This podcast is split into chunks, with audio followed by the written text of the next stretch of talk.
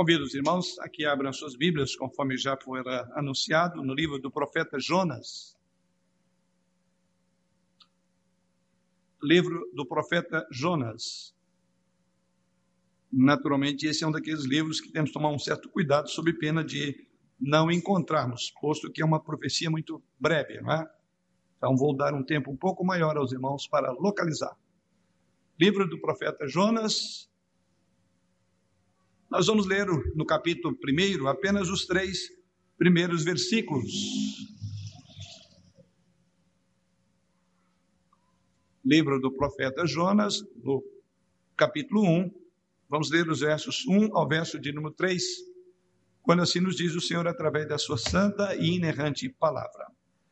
Veio a palavra do Senhor a Jonas, filho de Amitai, dizendo: Dispõe-te vai à grande cidade de Nínive e clama contra ela, porque a sua malícia subiu até mim. Jonas se dispôs, mas para fugir da presença do Senhor para Tarsis. E tendo descido a Jope, achou um navio que ia para Tarsis. Pagou, pois, a sua passagem e embarcou nele para ir com eles para Tarsis, para longe da presença do Senhor. Concluímos a exposição do livro de Pedro, assim as duas epístolas, a primeira e a segunda epístola, tendo em vista que o nosso propósito nos últimos anos tem sido considerar sobre o nosso papel com relação ao nosso chamado. Daí o nosso tema, estamos no mundo, porém não somos desse mundo e devemos cumprir a nossa missão. Demos muita ênfase aos dois primeiros aspectos, que estamos no mundo, e abordamos temas, particularmente na escola bíblica dominical, os temas mais os temas controversos. Que tipo de mundo é esse? É um mundo que propõe o aborto, é um mundo que propõe a eutanásia, é um mundo que propõe uma série de outras perspectivas que não condizem com a palavra de Deus. Esse é o mundo que vimos à luz mais dos estudos da escola bíblica dominical. Depois caminhamos sobre o nosso papel. Não somos do mundo, e a carta de Pedro fala exatamente disso. Eles foram chamados para serem diferentes. E havia ali um grande debate, uma grande controvérsia no que diz respeito a que tipo de padrão de conduta eles deveriam viver na sociedade para a qual Deus havia chamado. Então, uma igreja é, perseguida, ainda não havia se instaurado a perseguição a partir de Nero, mas entendemos ali uma igreja que tinha muitas dificuldades com relação aos ímpios. E agora nós vamos caminhar para o último aspecto do nosso tema, cumprindo a nossa missão. É o nosso papel. E, naturalmente, o livro de Jonas é um dos livros que vem à nossa memória, razão pela qual escolhemos para agora começar a exposição neste livro. Irmãos, uma coisa é conhecer a doutrina da salvação por meio da graça, e a outra coisa distinta e diferente, ou bem diferente, é a graça da própria doutrina da salvação. Nós conhecemos sim esta doutrina da graça, mas a outra coisa é conhecer a salvação apresentada graciosa nessa doutrina. Pois bem, esta é a grande lição de Jonas. O profeta que conhecia a graça de Deus, mas foi desafiado por Deus a abraçar a própria graça. Daí porque há uma grande diferença entre conhecer, teorizar sobre a graça de Deus e outra coisa é viver sobre os auspícios dessa graça, compreender a dinâmica da graça de Deus na vida de um salvo, de um eleito, de um escolhido de Deus. Jonas descobriu, por meio de experiências extremamente dolorosas, o caráter verdadeiro de Deus, ao qual ele havia servido já há muitos anos anteriores em sua vida. E a sua experiência, naturalmente, tem muito a nos ensinar. Jonas nos confronta com questões relevantes. E aqui eu já vou abrir os grandes temas que você vai estudar comigo que vamos estudar às noites de domingo. Jonas aborda questões relevantes como graça de Deus para os ímpios, como soberania de Deus sobre os servos e a intensa luta humana com o perdão e o arrependimento. Esses são temas dominantes numa profecia tão breve como a de Jonas. Jonas vai ligar-nos exatamente à nossa missão no mundo, que é o último tópico nosso, cumprindo a nossa missão. Jonas vai nos preparar para qual é a nossa missão do mundo. Não apenas conhecer a graça maravilhosa, mas sermos transformados por essa graça de tal forma que sejamos impulsionados a ser promotores, divulgadores, anunciadores da própria graça. O que Jonas parece que não entendeu à luz do contexto dessa breve profecia, que nada mais é do que a, a, a experiência própria do servo do Senhor, com a graça recebida, mas uma graça que ele tinha dificuldade de transmitir, de passar. Então, Jonas vai nos ligar à nossa missão no mundo. Quando as pessoas pensam naturalmente nesse breve livro, a maioria das pessoas se lembra dele através do famoso animal, o famoso peixe que engoliu Jonas. Geralmente é assim que somos vinculados ao livro de Jonas, razão pelas quais eu creio que as nossas crianças conhecem muito bem essa história, né? Daquele grande peixe que engoliu é, Jonas. Mas o livro de Jonas não trata tanto desse grande peixe que aparece no meio do livro. Antes, o livro de Jonas pretende nos ensinar, a mim, a você e a Jonas, que Deus é gracioso. Aliás, o cerne desse livro está no capítulo 2, versículo 9, a parte final. Ao Senhor pertence a salvação. É o tema do livro de Jonas. Ao Senhor pertence a salvação. Daí porque o nosso tema esta noite é mensageiros da graça. Vamos orar mais uma vez ao Senhor. Senhor Deus e Pai, nós necessitamos do Teu Espírito falar ao nosso coração por meio da Tua palavra. Usa-nos, pois, com Teu Santo Espírito, tanto para ministrar, como também treine e prepara os nossos ouvidos e corações para ouvir, reter e praticar a Tua palavra. Em Jesus oramos. Amém. Primeira coisa, vamos, é uma parte introdutória, um grande, a grande ideia do livro de Jonas é o nosso propósito. E a grande ideia é exatamente o tema dessa noite. Jonas, de fato, era um mensageiro, foi levantado para ser mensageiro de uma graça que, embora havia recebido, ele não compreendia a dinâmica da graça alcançando outros corações. Então, a primeira coisa, nós vamos olhar para a pessoa do próprio Jonas, a profecia de Jonas em si. Quando você olha para o livro de Jonas, que chamamos que é um livro profético, a nossa primeira visão, ou nossa primeira expectativa é: bom, então vamos encontrar aqui várias previsões do futuro. Vamos encontrar, por ser um livro de categoria de profecia, vamos encontrar aqui pronunciamentos divinos para o povo de Deus. Mas o livro de Jonas relata basicamente a história da vida do próprio profeta Jonas. Vai olhar para a profecia, por assim dizer, nas, nos lomos do próprio profeta, na perspectiva do próprio profeta. É por isso que você não vai ver, como em outros livros proféticos, Jonas fazendo pronunciamento com relação a outro aspecto ou coisas futuras. O livro de Jonas relata basicamente a história do próprio profeta. É provável que Jonas tenha sido um sucessor, e agora vamos localizar Jonas no contexto da história de Israel. Então, Jonas provavelmente tenha sido um sucessor de Elias e Eliseu, visto que ele inicia o seu ministério um pouco depois de Elias e Eliseu. A Bíblia não revela o nome do autor do livro, livro de Jonas, mas Jonas pode muito bem ter escrito da sua própria experiência. Aliás, quando você vê a, a, a, o texto, é exatamente a experiência de Jonas com relação ao chamado para pregar a uma nação ímpia. Este livro, então, deve, ser, deve ter sido escrito é, no século V antes de Cristo. E como é que nós podemos situar essas duas referências? Depois de Elias e Eliseu, século V antes de Cristo. Porque a Bíblia já fala sobre isso.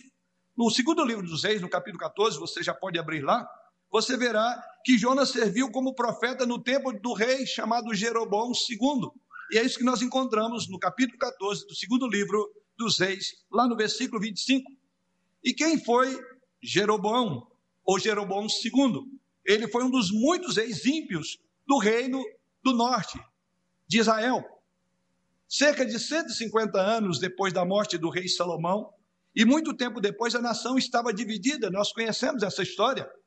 Ou seja, daquelas duas tribos, 12 tribos de Israel, havia se dividido, e dez tribos permaneceram ao norte, ao passo que apenas Judá e Benjamim ficou ao sul, que é chamado ali de fiéis ao trono davídico, e ficou em Jerusalém, e adoravam no templo construído por Salomão.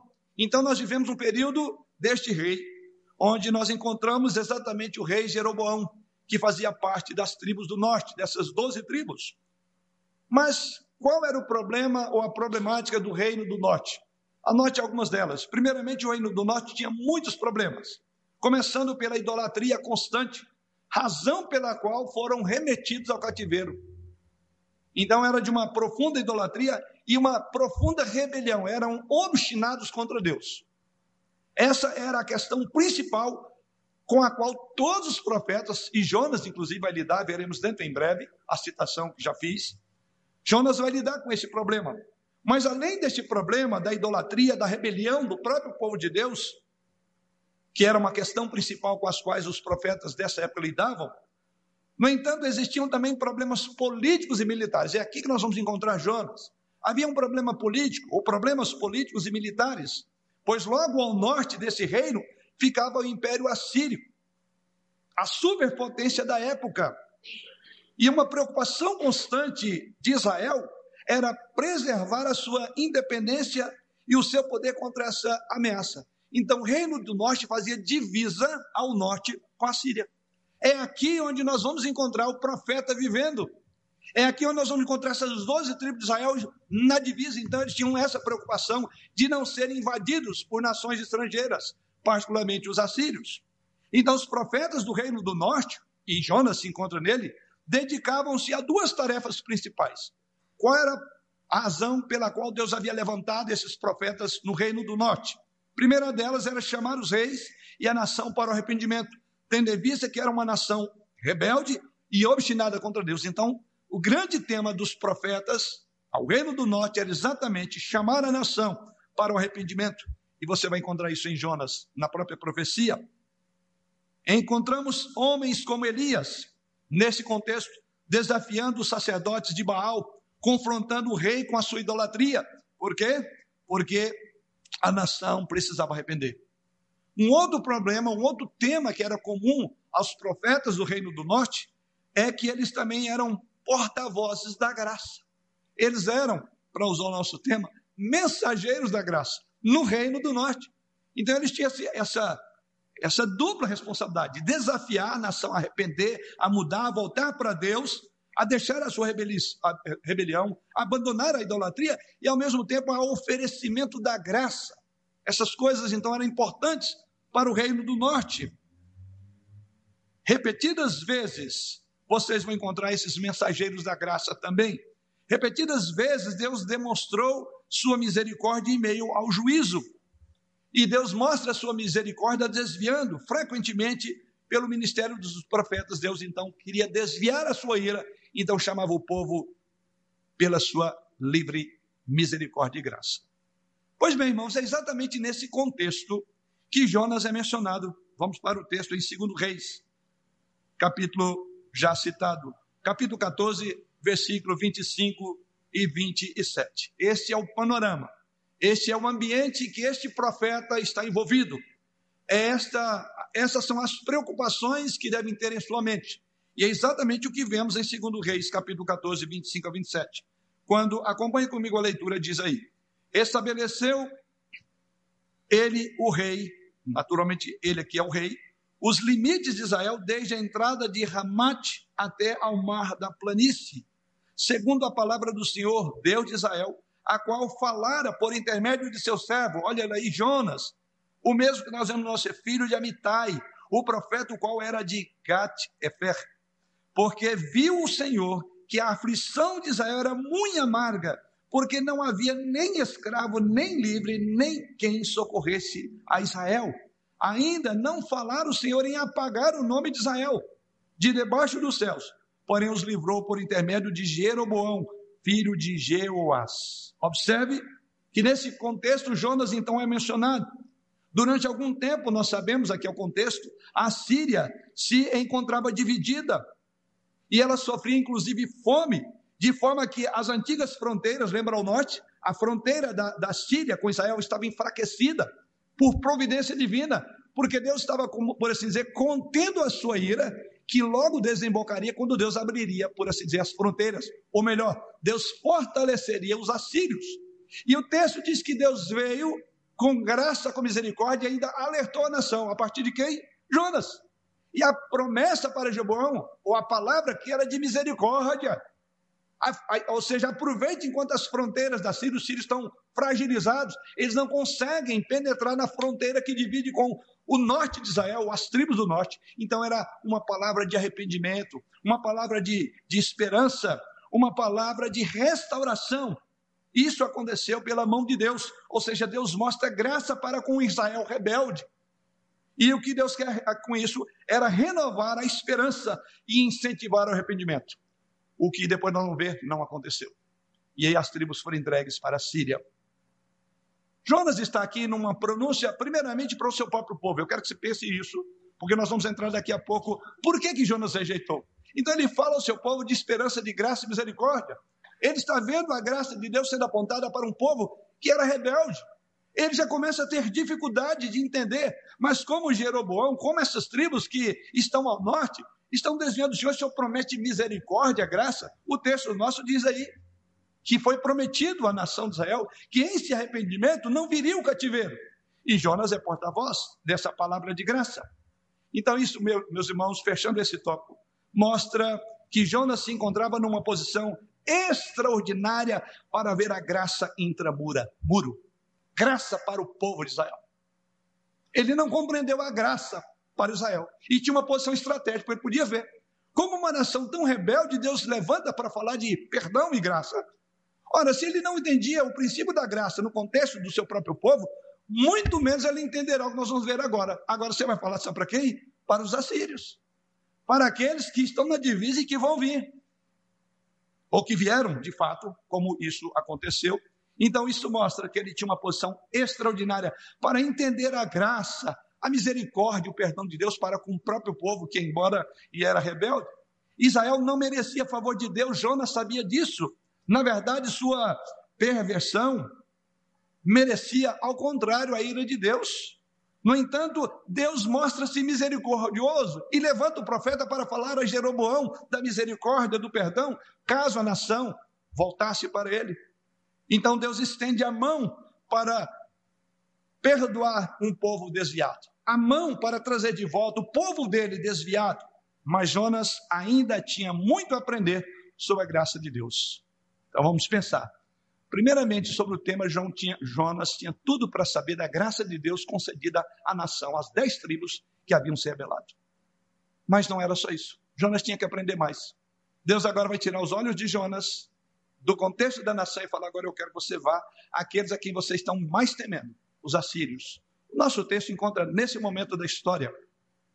Segundo ponto, então, a preocupação redentora de Deus não só com a sua nação. Segundo ponto, nós vamos observar que Deus se preocupa com a redenção do mundo inteiro.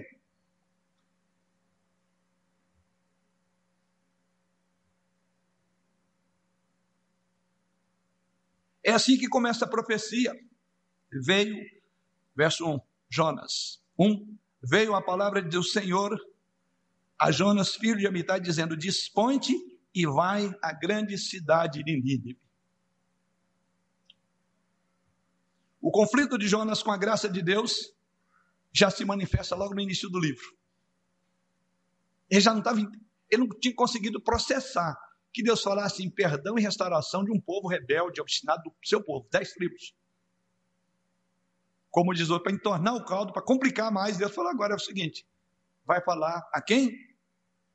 A Nínive, capital da Síria, do reino que eles tanto temiam e que sofreram muito sobre as mãos dos assírios, que veremos isso no contexto do próprio livro, das exposições que teremos. Então, observe que Jonas começa agora a ter um conflito com a própria graça de Deus. E esse conflito ele revela logo, logo no início. Porque o texto diz que, embora Deus tinha ordenado que ele fosse à cidade de Nínive, e proclamasse contra ela, no versículo 3 diz que ele se dispôs sim, mas, pelo contrário, para fugir da presença do Senhor. Uma incongruência. É fugir daquele que não podemos fugir, aquele que nos conhece desde o ventre materno, como diz o salmista no Salmo 79. Mas é isso. Quando você perde a noção da graça de Deus, você é capaz de ser estúpido aos seus próprios olhos, tentando fugir. E é isso que acontece. A causa foi um chamado inesperado de Deus. O impacto de Jonas, o choque de Jonas é um chamado inesperado logo no início do livro. Vemos isso. Chocou e repugnou o próprio profeta quando Deus disse: Dispõe-te, disse o Senhor, vai à grande cidade de Nínive, clama contra ela, porque a sua malícia subiu até mim. Esse é o tipo de ordem que um profeta precisa estar preparado para responder. Um chamado para confrontar ímpios em seus pecados. É isto. A malícia subiu até mim. Um profeta precisa de estar preparado para esse tipo de chamado. De alguma forma, hoje, os que ministram na igreja, os pastores, os que sobem ao culto, são, se colocam como um profeta, um porta-voz, não no sentido de trazer nova revelação, mas como aquele que anuncia a verdade de Deus, confronta o erro e o pecado. Assim me coloco diante dos irmãos, um profeta nesse sentido. E assim como no período de, do, do próprio profeta, era um chamado a confrontar o conceito e a atitude pagã de Nínive, dos ninivitas, dos assírios. E aí a pergunta é: o que então deixou Jonas tão aborrecido? Jonas, na verdade, o problema dele não era medo. Alguns dizem, ah, Jonas tinha medo de morrer. Não. Pelo que nos parece, em momento algum, Jonas fala de temor aqui. É. Não é bem isto. Foi simplesmente isto. O seu conhecimento da graça de Deus. Esse foi o problema. É porque ele conhecia que Deus é tardio em graça grande benevolência, porque o texto está aí. E onde é que você vai ver isso? Lá na frente, Jonas fala assim: é porque eu sabia que o Senhor ia perdoar. É por isso que eu não queria vir aqui. É por isso que eu não queria ser um porta-voz desse tipo de palavra. Jonas havia aprendido que quando Deus nos chama para lidar com nossos pecados, o seu propósito, por incrível que pareça, é demonstrar graça, misericórdia e salvação há uma esperança. Deus, quando nos confronta em nosso pecado, Ele não deseja o nosso mal. Ele traz com, com isso a misericórdia, a graça, o perdão. É restauração dos seus filhos. É restauração de um pouco estar longe do Senhor. E Jonas, naturalmente, conhecendo essa graça de Deus, ele suspeitou desde o início do propósito de Deus em relação a tão odiada Nínive. Ele suspeitou, tanto é que quando o povo de Nínive se arrepende, e Deus disse que se arrependeu do mal que ele faria. Jonas falou: Eu sabia. Era exatamente isso que eu já previa. Por isso que eu não queria vir para cá. Então, esse é o grande problema de Jonas. Ele não entendia a questão da graça. Ele não entendia que Deus tinha uma preocupação redentora não só com a nação de Israel, mas Deus se preocupa com a salvação do mundo. Isso então nos lembra que Deus está ciente de tudo o que acontece no mundo, não só dentro da igreja, mas lá no campo da Síria. Fora dos portões. Deus sabe, Deus vê. Todos nós, ímpios e crentes, estão sob o olhar perscrutador de Deus. Deus estava olhando o seu povo em rebelião, em rebelião, rebelião, mas Deus olhava também para Nínive, que o texto diz que já tinha subido o processo de degradação, de imoralidade, de distanciamento do Senhor. Deus está olhando para ímpios e crentes ao mesmo tempo. Ou você acha que Deus está preocupado só com a igreja? Deus é o Deus do mundo. É o Deus do universo, até mesmo porque é uma igreja que você não vê e ela está lá fora e Deus sabe que está lá e Ele vai trazer ela para cá. Então Deus está preocupado com o mundo, é a nossa missão, é a nossa preocupação. Temos que ter uma visão de Deus e não a de Jonas. Isso então nos lembra esse aspecto. A maioria das pessoas acredita que se elas ignorarem a Deus, Deus também as ignorará. Lê do engano aqui, há um ponto muito importante para os ímpios que estão longe do Senhor. Não pense que Deus está ignorando nos seus pecados, distante dele. Deus vê, Deus está olhando para Nínive, Deus está olhando aqui para a Síria, e Deus está vendo maldade e iniquidade. Você pensa que Deus simplesmente ignora, porque você não faz parte, você até o momento não é parte do povo de Deus? Não. Deus é um Deus zeloso não só com os seus filhos, Deus zela pela santidade do mundo. E ele está olhando para a Síria e vendo a iniquidade que diz o texto, subiu. Diz que o pecado da cidade clamava contra ele, ou subia à sua presença, era conhecido. A maioria das pessoas não imaginam assim. No entanto, nesse texto retrata Deus como alguém que observa, como um Deus ativo. Vou dizer, um Deus que leva o pecado a sério tanto daqueles que são redimidos como dos outros. Deus leva o pecado a sério. Talvez você diga: olha, eu já desanimei da nossa sociedade tão corrupta, tão degenerada. O livro de Jonas lembra-nos isso. Deus está levando o pecado do Brasil a sério. De cada brasileiro, dessa nação, dos que estão dentro e fora da igreja, dos que servem e que não servem ao Senhor, porque a malícia da humanidade está subindo diante de Deus. Talvez você diga: se eu tivesse no lugar de Deus, eu tinha destruído tudo. Nós vimos isso lá no livro de Pedro, não tarda o Senhor a vinda. Alguns estão achando demorada, mas ele diz: olha, porque ainda há uma janela de esperança. Vimos isso em Pedro. Deus está trabalhando com a sua misericórdia. Deus tem os seus eleitos lá no mundo ainda. E é por isso que Jesus Cristo não veio. É o mesmo que nós encontramos aqui. Nínive era uma cidade que aparentemente tinha pouco conhecimento sobre Deus verdadeiro. E o que estava ela a partir daí estava completamente entregue ao mal. Porém não significava não significava que Deus não conhecia Nínive ou que ele já havia entregado Nínive ao juízo final. Como a gente diria, né? vá para o inferno. Não, Deus não tinha dito isso ainda. Para Nínive. A malícia de Nínive provocava Deus, mas ao mesmo tempo levava Deus a ter misericórdia, como ele apresenta a partir de Jonas. O mesmo vale hoje. As pessoas podem até negar o nosso Deus, mas Deus não as nega. Deus não ignora o seu pecado e não deixa de estender a sua misericórdia para a salvação delas, para que elas se tornem mais culpáveis o dia que ele vier e a porta da graça estiver fechada, ele vier e a última trombeta soar e ele vai julgar. Ou seja, a graça de Deus é como se fosse alguma coisa que vai munir a sua própria ira no juízo final. Todas as razões ele terá para condenar aquele que não estendeu o braço à graça. Essa é uma verdade que muitos membros do povo de Deus têm achado difícil de aceitar. Crentes há que alegram quando Deus estende a sua misericórdia a eles, mas ficam tristes quando Deus estende a misericórdia ao outro que ele queria que morresse. Essa é a postura, melhor, essa foi inclusive a postura da nação de Israel, o antigo Israel. Eles se gabavam de ser o povo eleito de Deus. Veja bem, por exemplo, os israelitas, eles possuíam a palavra, eles tinham os profetas, eles tinham a aliança da graça de Deus. Tudo isso estava contido nessa nação, mas se esqueceram de que as possuíam não para exclusividade, para si mesmo, mas um legado para o mundo inteiro. Isso é importante. Nós vimos isso com o reverendo Edival sobre a aliança. O foco não é a nação propriamente, mas é o Deus. E eles eram muito voltados para si mesmos, extremamente chauvinistas. Veja como o salmista canta essa bondade do Senhor no Salmo 67, 1 e 2. O salmista faz a seguinte, o seguinte cântico: Seja Deus gracioso para conosco, e nos abençoe e faça resplandecer sobre nós o rosto.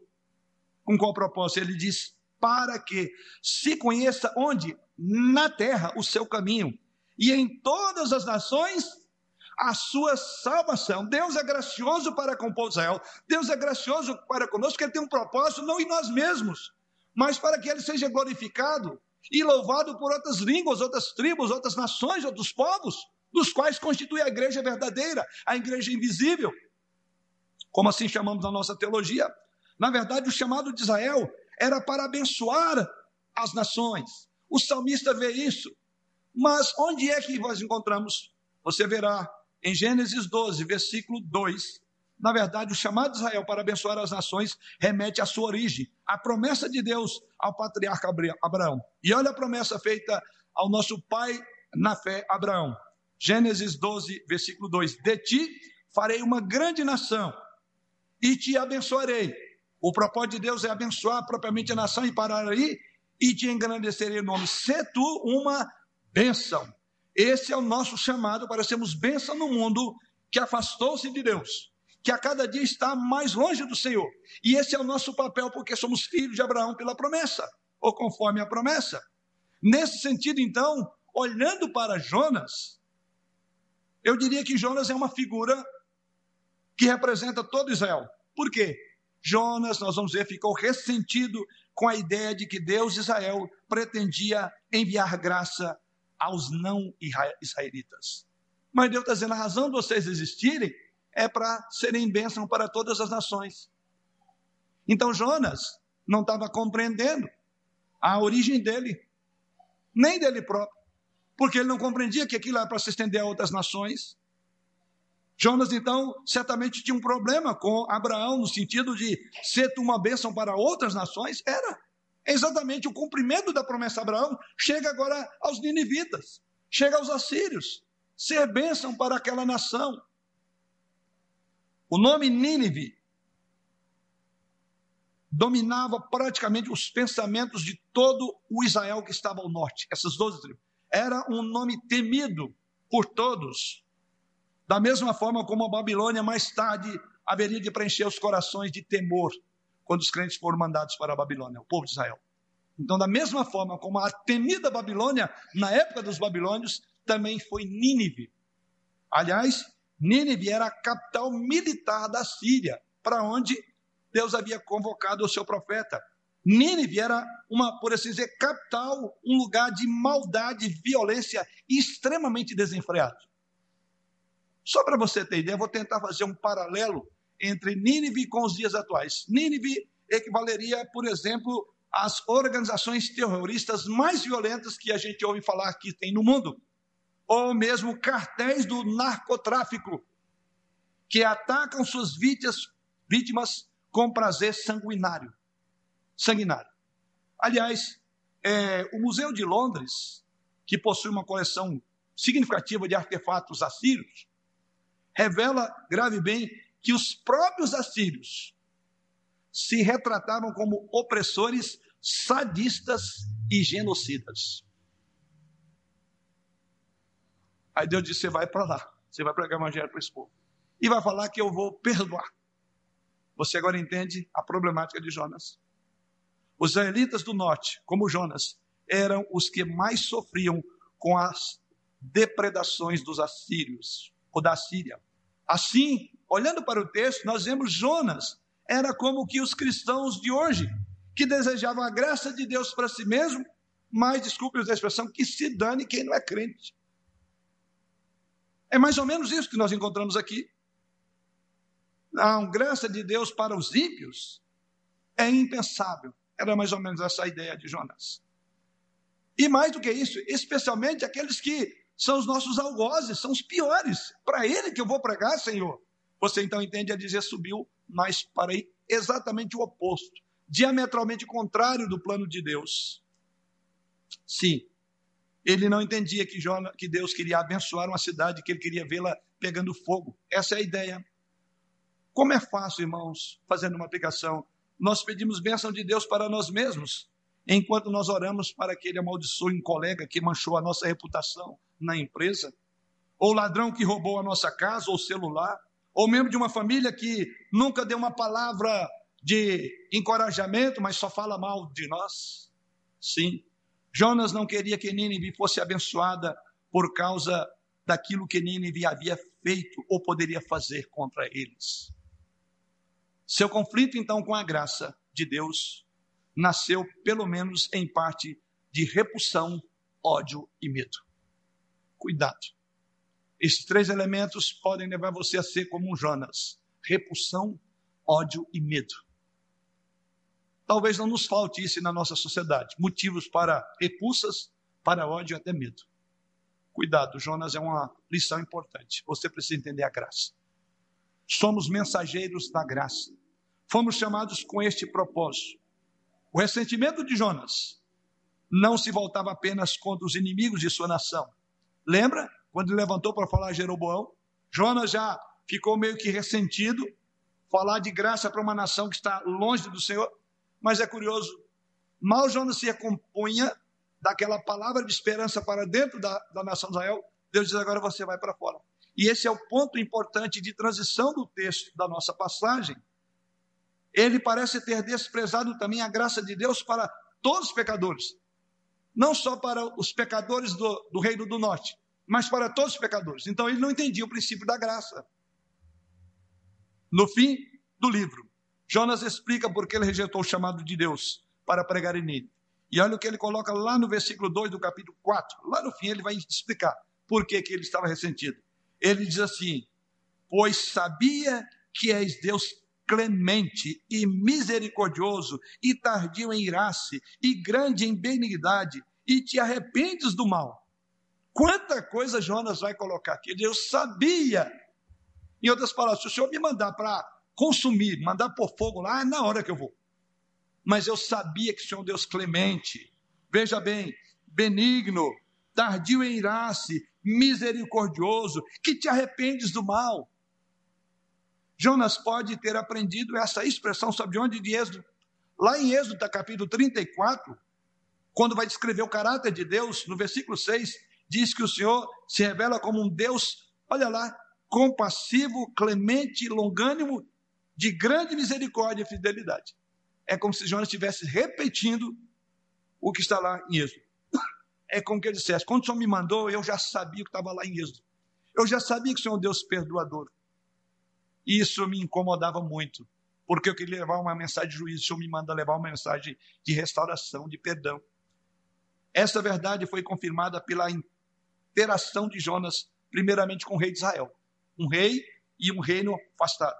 A despeito dos pecados grosseiros de Jeroboão contra Deus, é o que acontece no reino do norte, e muitos quais esses pecados haviam causado aflição até os fiéis de Israel, e Jonas era um deles. Deus havia estendido a sua misericórdia ao rei Jeroboão e todo o reino do norte.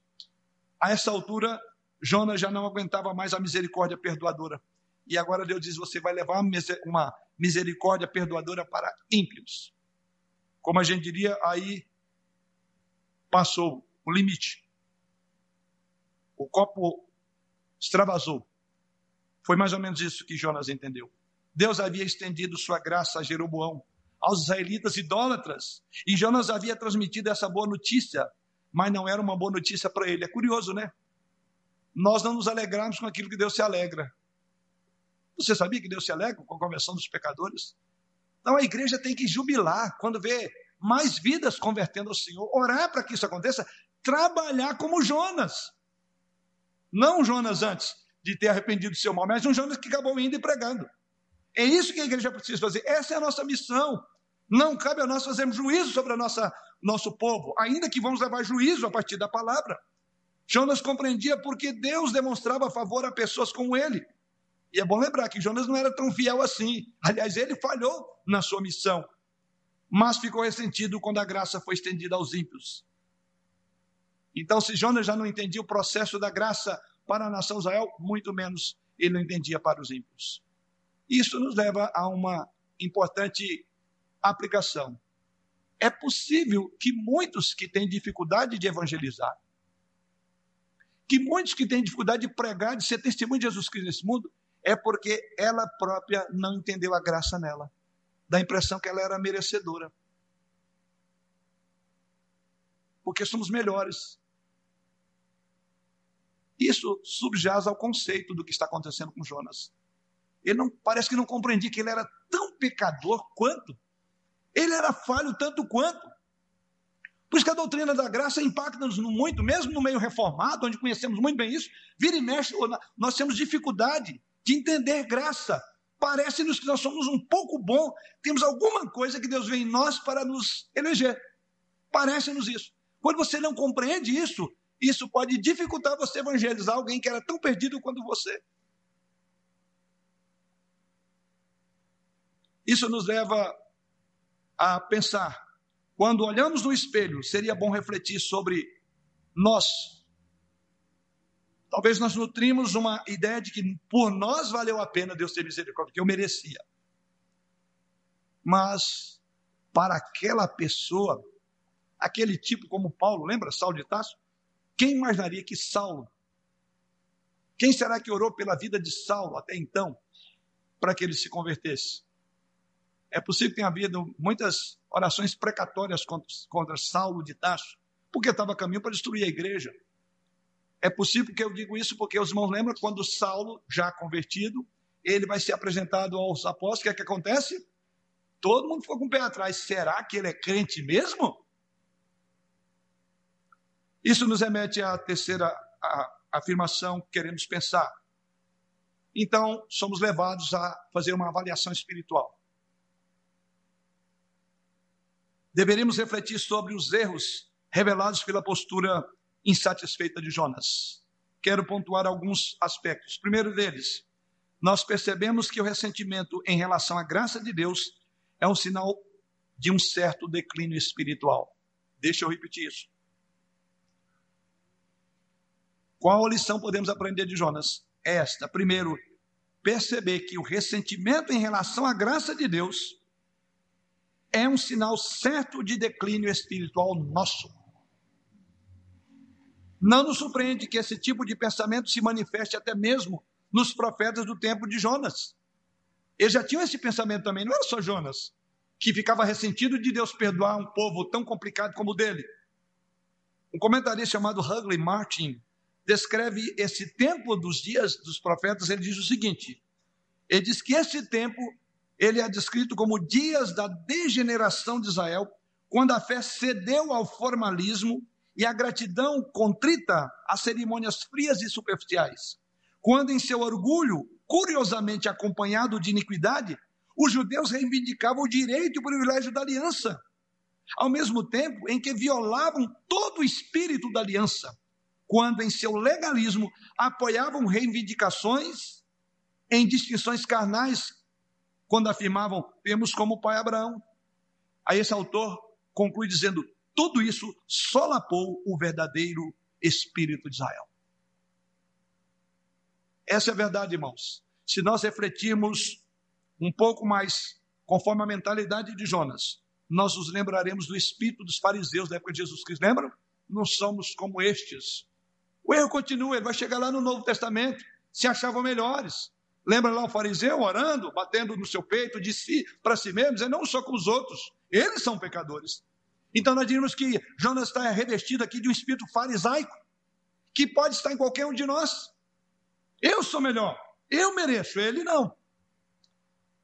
Como podemos saber se estamos nos aproximando desse tipo de atitude, como a de Jonas? Se a nossa preocupação primária na adoração for a nossa preferência e não Deus. Nós preferimos. Eu pergunto, você teria chamado quem está ao seu lado para fazer parte dessa igreja? Ou talvez você diga: esse aqui acho que não merece. Por vezes isso reflete na maneira como nós nos relacionamos. Tem algumas pessoas das quais eu gostaria de ficar um pouco longe dela.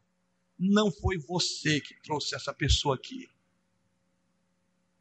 Como se você fosse melhor do que ela. Isso é o espírito farisaico que estava em Jonas, nos profetas e em muitos de nós é uma primeira lição. Esse ressentimento, primeiramente, pode refletir um declínio espiritual em nossa vida. Quando achamos que um merece estar nesse banco aqui, cantar e fazer, é só você. Outros, eu tenho lá minhas dúvidas. Há controvérsias, né? Pense sobre isso. Quando olhamos os ímpios à nossa volta, então nós temos que tomar muito cuidado. Mas uma segunda lição, ou melhor, uma segunda avaliação que podemos tirar daí.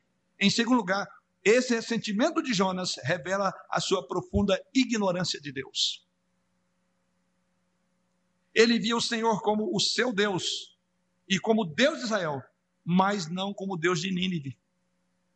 É o Deus exclusivista, que é a visão, muitos judeus, né? É o nosso Deus. Se gabam disso. O Deus verdadeiro é o Deus de toda a terra, de todos os povos, de todas as línguas, de todas as nações. Enquanto você não entender isso, você não vai colocar o seu pé no barro desse, desse nosso bairro, nas ruas, nos guetos. É o Deus da nossa nação. É o Deus de cidade de Guarulhos. É o Deus de onde você mora. Você tem que pensar nisso. Entenda. É profunda ignorância de Deus. Deus não, não se condiciona ao teu pensamento do que você acha que deve ser pregado, a quem deve pregar. O Deus verdadeiro é o Deus de toda a terra. Deus é glorificado tanto ao estender sua graça salvífica ao povo de Israel, a nós cristãos, como também Deus é glorificado ao estender a sua graça do evangelho aos pecadores do mundo inteiro, irmãos. É isso que motiva evangelizar. É isso que dá gás, força e coragem para você pregar para pessoas. É entender que Deus está com um grande plano, uma grande obra. E Ele vai levar ela a cabo, quer você seja um Jonas, mas você não vai parar a obra do Senhor. Porque Ele vai levantar, ainda que sejam pedras, para falar em nosso lugar. Mas isso será vergonhoso porque isso revela uma ignorância dos planos de Deus. Você tem que pensar nos pensamentos de Deus. Jonas não entendeu, ficou preocupado. Mas, em terceiro lugar, uma outra avaliação espiritual à luz desse contexto é que esse ressentimento de Jonas revela também a sua ignorância de si mesmo como um pecador e o modo pelo qual ele foi justificado. É como se ele esquecesse. Peraí, quem era Jonas? Paulo afirma o seguinte em Romanos 3, 23, 24: Todos pecaram e carecem da glória de Deus, sendo justificado gratuitamente por sua graça mediante a redenção que há em Cristo Jesus. Todos. Parece que Jonas havia esquecido. Tinha gente que era mais pecador que ele. Ele talvez não era tão pecador assim. Se Jonas tivesse se lembrado da forma como ele fora salvo do seu próprio pecado e da justificação que veio pela graça de Cristo a ele, ele teria corrido o mais rapidamente para Nínive. Então Jonas ignorava que ele era um pecador tão avesso a Deus quanto os ninivitas para quem ele deveria pregar. Isso nos remete então para o quarto e último tópico dessa exposição. O que nós vamos encontrar em Jonas? É o tema: graça para todas as nações. Deus é um Deus que está com um projeto e um plano que vai levar a cabo. E no seu projeto e plano, lembre, Deus vai abençoar, está abençoando todas as nações. Não é assim a promessa de Abraão? Em ti serão benditas todas as nações. Sim, há uma graça para todas as nações. O fato do evangelho se estender também a Nínive era algo novo e apavorante para Deus. Por quê? Ele pensava que Deus era o Deus de Israel. Isso foi assustador. Até então a graça, e aí sim, eu acho que dentro do contexto, se você for olhar, ele tinha até alguma razão para pensar nisso. Até então, a graça de Deus havia se restringido a Israel. Apenas Israel celebrava a Páscoa, apenas Israel possuía o templo do Senhor e os sacrifícios pelo pecado, e Deus habitava ali, apenas Israel. Mas especialmente, e grave isso aí, nos ministérios de Elias e Eliseu, havia já surgido o sinal de que essa graça respingaria nos gentios. Lembra que eu falei? Elias Eliseu e Jonas estão vivendo aí dentro do mesmo contexto. E no período desses homens, Deus já havia, por assim dizer, respingado a sua graça. Deus estava dizendo: olha, a graça vai longe, vai alcançar os ímpios, vai alcançar os não-judeus propriamente dito. Por exemplo, quando Elias anunciou a escassez, é um texto muito conhecido, ele falou da escassez de alimento em Israel. E ele partiu para viver entre quem? Gentios. Você lembra do fato? Deus disse o seguinte para ele falar uma viúva de Sarepta. E Deus disse o seguinte: dispõe-te, aliás, a palavra é a mesma que você encontra aqui. A palavra é igual. Dispõe-te e vai a Sarepta. Alguém falou Nínive, Nínive é o texto. Mas é a mesma estrutura literária. Eu só estou querendo dizer, Nínive era pagã. Mas Sarepta também era região dos gentios. E esse profeta, em meio à escassez, ele vai à cidade de Sarepta que pertence a Sidom. E aqui eu me refiro ao 1 Reis 17, versículo 1. E prossegue: que pertence a Sidom, e demora-te ali. Deus lhe disse: Onde ordenarei, ou ordenei uma mulher viúva que te dê comida, a viúva de Sarepta, no meio dos gentios. O profeta de Israel, olha que coisa, sendo alimentado por uma mulher pagã, já que Israel estava faminto, havia fome, e Deus levanta um pagão para alimentar o profeta. Você entende isso? Você está vendo Deus com essa ordem, vai e fala? Temos aqui uma semelhança disso com o chamado de Deus a Jonas. Daí porque alguma irmã foi conduzida direto ao texto. Dispõe de vai à grande cidade de Nínive. Esse é o texto.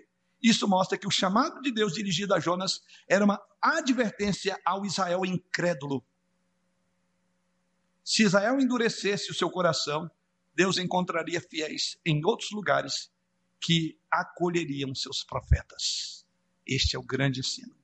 Ah, é? Vocês não querem ouvir? Vou então mandar para Sarepta. Ela vai te ouvir e vai te sustentar. Pense sinceramente, irmãos. Esta palavra pregada domingo após domingo, quinta após quinta, domingo de manhã. Talvez irmãos estejam enfadados da palavra. Deus pode nos levar para pregar lá fora, já que aqui dentro cansou. Você entende isso? É exatamente isso que Deus está fazendo. Já que vocês estão cansados de mim, vai. Vai aos gentios. Viva lá. Então aqui temos agora Deus olhando para fora da igreja, do Israel ali. Eu falei aqui de Elias, mas o Eliseu também. Olha o que acontece no período de Eliseu. E é um outro relato bem conhecido, não precisamos nem citar o texto, mas você vai lembrar. Lembra? Eliseu foi também enviado, se envolveu com um dos gentios, ou com gentios, um general sírio chamado Amã, ou Naamã. O texto diz lá que ele sofria de lepra e ele não conseguia encontrar uma cura. Então, uma escrava israelita, uma missionária, Deus falou: você vai viver lá no meio. Uma escrava israelita, vivendo na casa de Naamã, falou de um profeta, que refere-se a Eliseu, e que o profeta poderia encontrar cura. E o que, que acontece? A partir daí, então, Naamã foi curado. E é extraordinário que Naamã, ele agora volta e ele demonstra que ele crê no verdadeiro Deus. Ele vem com as bênçãos salvíficas, não só da cura da lepra, mas também um crente. Isso demonstrou que as bênçãos salvíficas de Deus não se limita a uma nação, a uma tribo, mas a todos que vêm a Ele com fé. Então não pense que Deus está focado só em você. Você é exclusivo para Ele nesse sentido. Se você não ouvir, se você tapar os ouvidos, tem quem vai ouvir. Tem quem vai interessar pelo Evangelho, tem quem vai converter esse Evangelho. É o grande sim, nós aprendemos. Esses dois episódios são juntamente lembrados por Jesus. Olha o que Jesus faz de conexão com Elias e Eliseu. Abram comigo aí um texto um pouco maior em Lucas 4, 25 a 27. São lembrados por Jesus Cristo, que citou quando falou desse assunto na sinagoga em Nazaré. Aqui o tema é que ele estava sendo rejeitado pelos nazarenos, de onde ele havia nascido.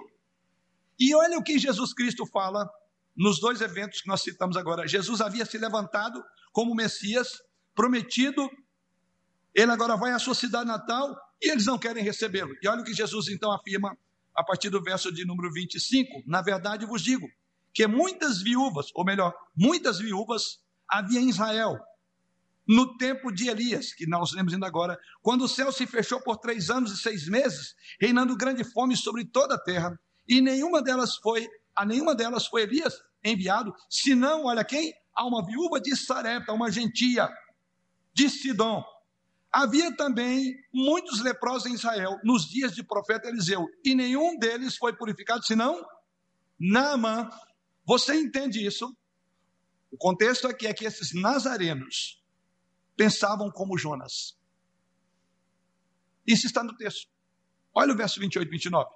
Todos na sinagoga, ouvindo essas declarações, essas coisas, se encheram de ira e, levantando-se, expulsaram-no da cidade. Isso revela uma trajetória clara entre a experiência de Elias, de Eliseu e de Jonas e a experiência de Jesus. Ele diz: Não, isso já aconteceu, vocês estão me rejeitando. O chamado para pregar em Nínive reflete um coração que não entendia o propósito de Deus. O chamado de Deus a Jonas fazia parte de um plano maior, é levar salvação para o mundo inteiro, que desde a eternidade Deus já planejou. Aquilo que ele afirmou a Abraão, Gênesis 12, 3: Em ti serão benditas todas as nações da terra. Jonas não compreendia essa verdade, por isso tem dificuldade de pregar. Talvez muitos não compreendam essa verdade. Por isso tem dificuldade de falar com o ímpio lá fora, de pregar o evangelho. Espero que esta profecia, esse livro possa nos encorajar a cumprir um dos últimos temas nossos, cumprir a missão. O que, a, o que Jonas precisava era aprender que o propósito da graça de Deus era que Deus fosse glorificado e que a sua glória fosse manifesta no mundo inteiro que o mundo inteiro glorifica o nosso Deus. E nós fazemos parte desse grande projeto de Deus. Esse é o primeiro aspecto que você pode concluir. Deus tem um plano e levará a cabo. Mas há um outro propósito.